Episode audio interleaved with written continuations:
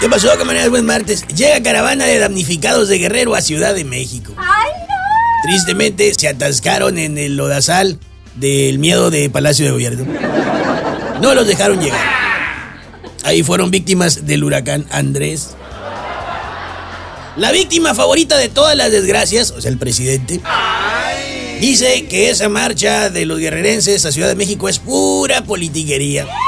Pobrecito Andrés Manuel López Obrador, ya no sabe usar otras palabras.